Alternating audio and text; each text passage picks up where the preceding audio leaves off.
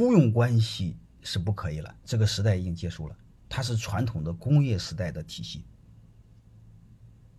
啊，现在我们就不要用雇佣关系了。你会发现，打工的就不愿干活，老羡慕老板压榨我们，啊，老羡慕我们老老板有这么多钱，啊，没事也也也也搞我们。但你会发现，老板也羡慕员工啊。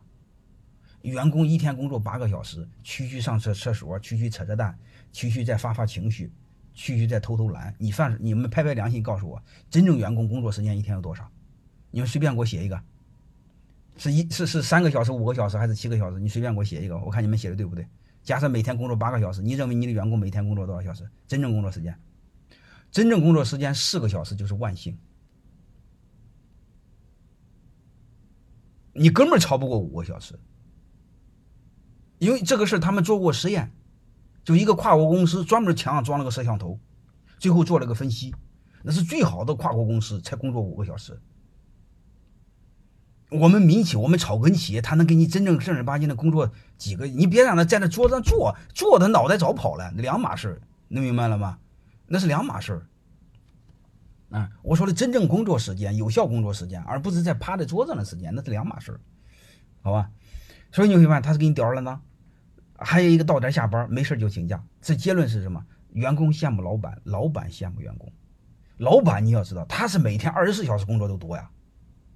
因为老板做梦还在工作呢，你们在这儿只要当过老板，你一定会有一个事儿，你的半夜突然想起一个事儿，你会马上爬起来记在小本上，然后他奶奶再也睡不着觉了。干过这事吧？这是让我最郁闷的时候。妈刚准备睡觉，想起一个事儿来，呃，记在手机上。妈记完手机上兴奋了，妈睡不着觉了。我问你，员工什么时候干过这事？员工一定会认为你公司死了算活，和我什么关系？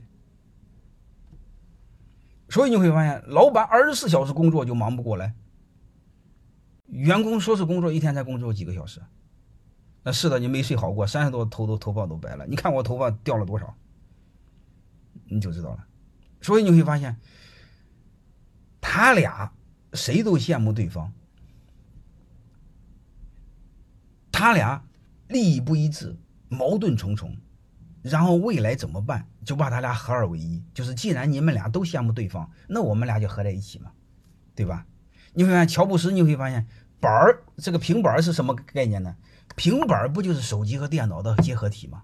哼，能听明白的意思吧？所以你会发现，合伙人的一个基本的逻辑就是：既然老板羡慕员工，员工羡慕老板，那我们就不用从雇佣。再是雇佣关系，我们就叫合伙关系，就是大家一起做，就是大家有钱一块赚，有难一块扛。我们都不再给相互打工，啊，我们都在给自己做，我们都当老板，都翻身当家做主人。所以我崇尚的企业就是合伙人。你会发现，每个人都有股份，都出了钱之后，你会发现，我问你一句话，还用考核吗？不用考核了，是吧？还用监督吗？不用监督了，还用检查吗？嗯，不用检查，还用加班吗？你根本就不用管，啊，好吧，就那样的。所以我们现在的企业叫合伙人制，大家一起做，大家一起做，你会发现这种模式只能做一个企业，啊，那你说我现在是雇佣关系，怎么转成合伙关系？用其中一种工具叫股权激励，所以我研究的最先研究的一个。体理论理论体系就是股权激励，就是把你现在的员工变成你的合伙人，能明白了吗？保险行业其实还不叫合伙人，保险行业叫代理人，啊，包括安利都叫代理人，不是合伙人，好吧？代理人是各自是独立的法人主体，合伙人是一个法人主体。合伙人制度会不会有偷懒？一定会的，一定会的。那一定我们还要通过别的手段来去做。明白吗？因为你个大的天塌下来有个大的顶着，所以小个的人照样会偷懒。华为类用的就是合伙人，啊，华为十九万员工，十万人是合伙人，好吧？所以，我我们这叫股权激励，就是你让你的员工变成你的合伙人，一起把它给做起来，能明白了吗？这叫股权激励，然后你的核心团队都是你的合伙人。